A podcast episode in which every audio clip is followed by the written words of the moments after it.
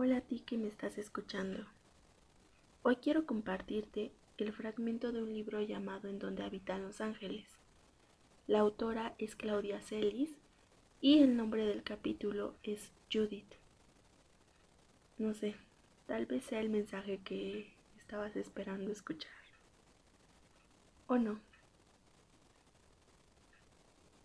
Judith. Cuando conocí a Judith, comprendí aquellas palabras. Esa muchacha se había convertido en lo más importante para mí. Quité la fotografía de la peque que tenía en un retratos sobre mi buró y puse la de ella. Ten cuidado, Panchito. Esa muchacha es mucho mayor que tú. La opinión de mi tía Chabela me tenía sin cuidado. Judith era la perfección hecha mujer y yo estaba enamorado. Lo de Judith comenzó en una reunión en casa de unos amigos. Todo fue verla y quedarme con la boca abierta.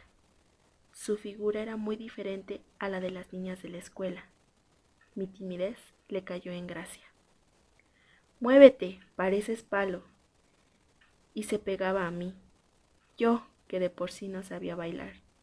Estaba tan aturdido por su cercanía que mis piernas se habían vuelto dos barras de acero que no obedecían.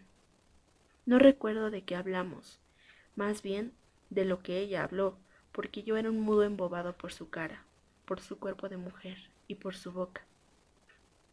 Ella me enseñó a besar, despertó todos mis sentidos. Pancho, deja a Judith, nada más está jugando contigo, ella se besa con todos. Toño, mi mejor amigo de la secundaria, me lo advirtió. Le di un golpe en la nariz, que lo dejó noqueado más noqueado que quedé yo unos días después. La descubrí besando a un muchacho, ya grande, precisamente en nuestro lugar, en ese lugar que yo consideraba sagrado por ser de ella y mío. Un parque solitario, atrás de la catedral, al que ella me había llevado de la mano. No seas miedoso, que no eres hombre. Claro que sí. Y por sentirme hombre, desafía a todo el mundo. Panchito, yo creo que no está bien que llegue usted tan tarde a la casa. ¿Dónde andaba? Ya soy yo lo bastante grande para cuidarme solo, ¿no cree? Mi tío callaba ante mis respuestas.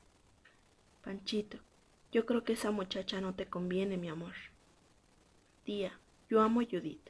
Déjeme en paz. Estoy seguro de que mi tía lloraba todas las noches. Así era ella. Así se preocupaba por mí. El día que vi a Judith besándose con aquel, se me rompió el corazón. Le reclamé. Aquella risa burlona y aquellas palabras quedaron resonando en mis adentros durante mucho tiempo. Pues, ¿qué habías creído? ¿Pensaste que en verdad tus encantos me habían cautivado? Niño estúpido. Me enfermé. Tiene fiebre, Anastasio, decía angustiadísima mi tía Chabela. No te preocupes, preciosa, se va a poner bien, aseguraba mi tío. Y tuvo razón. Pronto, en cuanto tomé conciencia de la maldad de, Judith, decidí que ella no valía ni un momentito de sufrimiento. En un arrebato de ira, arranqué del portarretrato su fotografía. Estaba a punto de hacerla pedazos cuando mi tío entró a mi recámara. ¿Qué está haciendo, Panchito? Nada, tío. Escondí la foto. Supongo que esa muchacha no le dio solamente malos ratos, me dijo. Los recuerdos de Judith pasaron por mi mente. Pues no, respondí. Entonces, no rompa esa fotografía. Mejor guárdela y mírela de repente.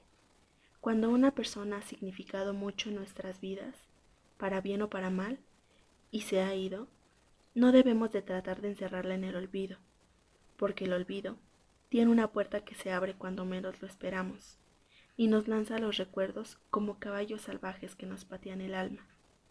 Aprenda a domar el recuerdo de esa muchacha. Los recuerdos domados no lastiman.